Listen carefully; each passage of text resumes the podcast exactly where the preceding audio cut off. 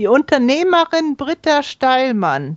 Es war immer so, die Kaiser von Russland und die Könige anderer Länder haben deutsche Frauen sehr oft geheiratet, weil sie einen guten Ruf als treue und gute Ehefrauen und Mütter hatten.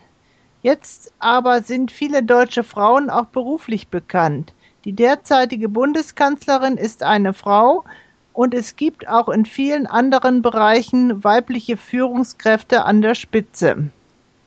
Ich erzähle heute über eine solcher beruflich erfolgreicher deutschen Frauen, über Britta Stallmann.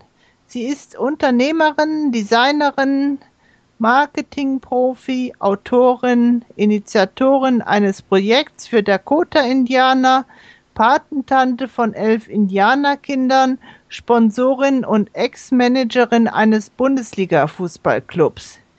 Sie ist im Vorstand der Deutschen AIDS-Hilfe und bei den 100 Global Leaders of Tomorrow des World Economic Forums Davos.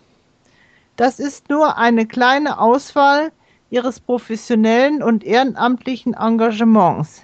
Dafür erhe erhielt Britta Steilmann viele Auszeichnungen und Preise.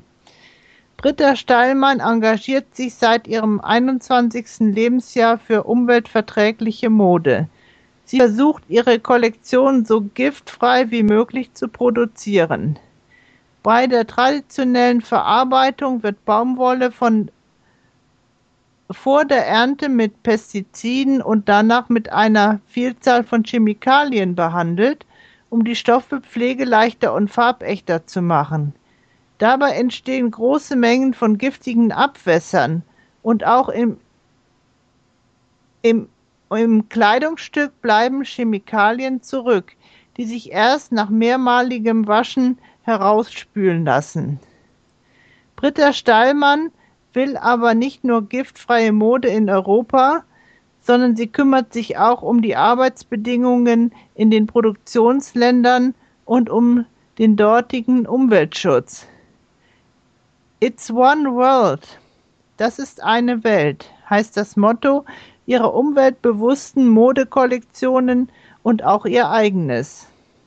Sie gehört zu den privilegierten Menschen, die ihre Ideale und Ideen verwirklichen können, denn sie ist in eine der größten Textilfirmen Europas hineingeboren.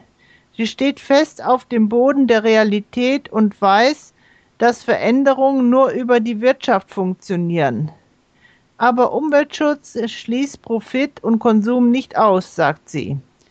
Unternehmer müssen Geld verdienen, Umweltschutz muss Geld bringen, sonst interessiert sich niemand dafür und man kann nichts bewegen.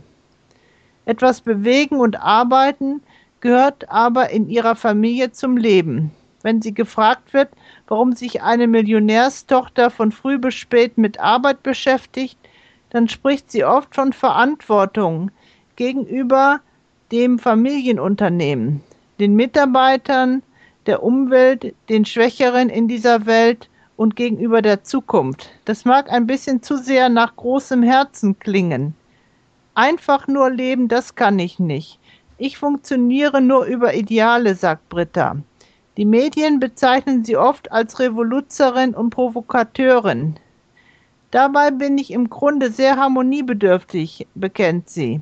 Aber wenn es meine Aufgabe ist, immer einen Stein ins Wasser zu werfen, damit er Wellen schlägt, die andere anstoßen, dann mache ich das eben, bis ich nicht mehr kann.